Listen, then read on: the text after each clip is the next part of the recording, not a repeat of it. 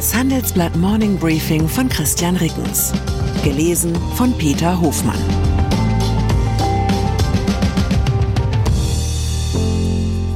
Guten Morgen allerseits. Heute ist Mittwoch, der 6. September 2023. Und das sind unsere Themen. Abwägung. Zwei Blicke auf Deutschland. Abrechnung. Neue Wahlumfrage für Bayern. Amtsbonus. Modi nutzt G20-Gipfel als Wahlkampfauftakt. Nach einer kurzen Unterbrechung geht es gleich weiter. Bleiben Sie dran. ChatGPT und andere Technologien verändern unsere Arbeitswelt rasant. Bei der Veranstaltung Work in Progress diskutieren wir in der Handelsblatt Media Group die Zukunft des Arbeitsmarktes, HR-Trends, KI, mentale Gesundheit und neue Leadership-Perspektiven. Sei am 13. und 14. Juni in Düsseldorf oder virtuell dabei und melde dich jetzt an unter work-progress.de. Zwei Blicke auf deutsches Wirtschaftsmodell. Zwei Gesprächspartner bieten uns zwei ganz unterschiedliche Perspektiven auf Deutschland. Da ist zum einen Bundesbankchef Joachim Nagel, der im Handelsblatt-Interview sagt, Deutschland sei nicht der kranke Mann Europas und er halte es für eine Fehldiagnose, die bei vielen allzu leicht verfängt. Ein überraschend optimistischer Blick für den Chef jener Behörde, die auf eine lange Tradition als griesgrämiger Mahner in Richtung Politik zurückschaut. Nagel liefert drei Argumente, warum die Lage diesmal besser ist als die Stimmung. Erstens, das Land habe immer wieder seine Anpassungsfähigkeit bewiesen. Niemand habe vor einem Jahr gedacht, dass wir mit der Gasversorgung so gut durch den Winter kämen. Zweitens, das deutsche Wirtschaftsmodell sei kein Auslaufmodell. Aber es brauche ein Update. Das Modernisierungsprogramm der Bundesregierung böte die richtigen Ansätze. Jetzt komme es auf zügige Umsetzung an. Drittens, er erwarte, dass sich das Bild im kommenden Jahr wieder aufhelle. Insbesondere bei Beschäftigung und Schuldentragfähigkeit stehe Deutschland besser da als andere Länder. Der andere Blick auf Deutschland kommt von der amerikanischen Zukunftsforscherin Amy Webb.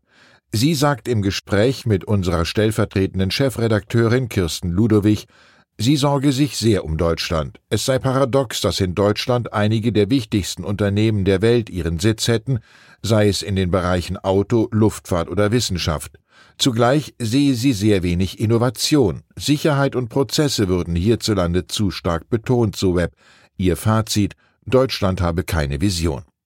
Beide Sichtweisen schließen sich keineswegs aus. Man kann wie Nagel sehr wohl zu dem Ergebnis kommen, dass die makroökonomische Lage in Deutschland angesichts der abgewetterten Dreierkrise aus Pandemie, Ukraine-Krieg und Energieknappheit immer noch überraschend gut ist. Und sich mit Web Sorgen um unsere Zukunft machen, weil aus deutschen Unternehmen so selten wirklich Bahnbrechendes kommt. Wer hätte gedacht, dass man mit halbherzig aufgeklärten Vorgängen um ein antisemitisches Flugblatt die eigenen Wahlaussichten um über ein Drittel steigern kann? Ich hatte Ihnen ja schon angekündigt, dass ich auf die erste Meinungsumfrage zur bayerischen Landtagswahl nach der Flugblattaffäre gespannt bin. Nun sind die Zahlen da, erhoben wurden sie von INSA im Auftrag von Bild. Die Freien Wähler um ihren Vorsitzenden Hubert Aiwanger legen demnach um vier Prozentpunkte im Vergleich zur vorherigen INSA-Umfrage zu und stehen nun bei 15 Prozent. Befragt wurden 1000 Wahlberechtigte zwischen dem 1. und 5. September, also sowohl vor als auch nach der Entscheidung von Ministerpräsident Markus Söder, Aiwanger im Amt zu belassen. Zahlreiche bayerische Wählerinnen und Wähler scheinen sich also mit Aiwanger zu solidarisieren. Und diese zusätzlichen Stimmen für die freien Wähler stammen eher nicht von Parteigängern der AfD, das legen die Umfragedaten zumindest nahe. Dazu passt, dass laut Meinungsforschungsinstitut Forsa in einer Umfrage für RTL 74 Prozent der Befragten nicht glauben, dass es dem Ansehen Bayerns und Deutschlands schade, dass Aiwanger nach der Debatte um ein antisemitisches Flugblatt in seiner Schulzeit im Amt bleiben durfte. Modi nutzt G20-Gipfel als Wahlkampfauftakt. Auch der größten Demokratie der Welt steht in rund sieben Monaten eine Wahl ins Haus.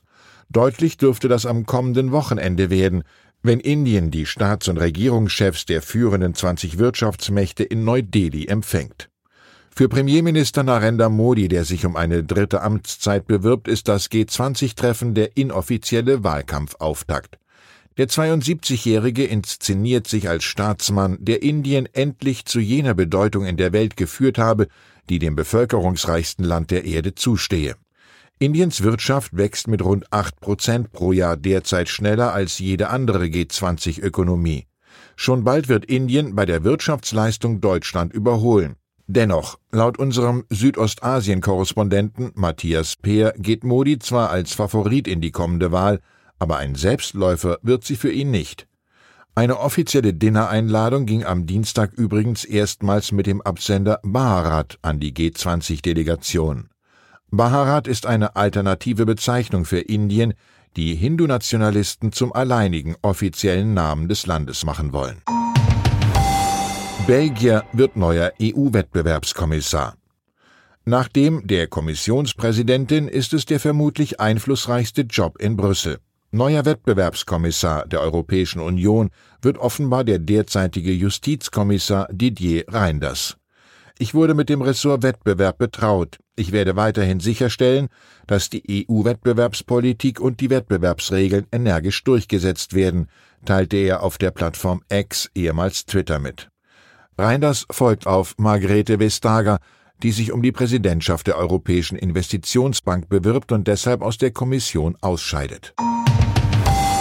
Zum Schluss eine Mitteilung in eigener Sache. Die Handelsblatt Media Group HMG, zu der das Handelsblatt und die Wirtschaftswoche gehören, gründet ein eigenes Business-Netzwerk für Frauen. Das Pulse Woman Economic Network vernetzt führende Frauen aus Wirtschaft, Wissenschaft und Politik. HMG-Geschäftsführerin Andrea Wasmuth will Pulse zum führenden Wirtschaftsnetzwerk für Entscheiderinnen machen.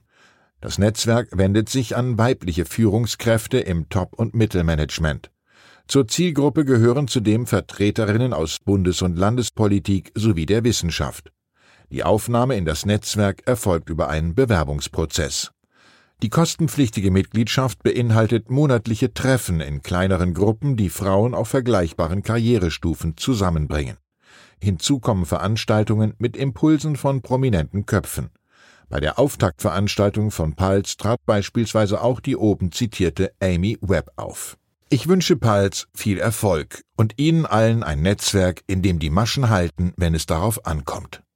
Herzliche Grüße, Ihr Christian Rickens. Zur aktuellen Lage in der Ukraine. SAP stellt Support für russische Kunden zum Jahresende ein. Bislang lief der Kundensupport in Russland noch weiter, um Vertragsstrafen zu vermeiden. Bis Ende dieses Jahres auslaufende Wartungsverträge würden nicht mehr erneuert, so SAP. Russische Influencer verdienen am Krieg gegen die Ukraine.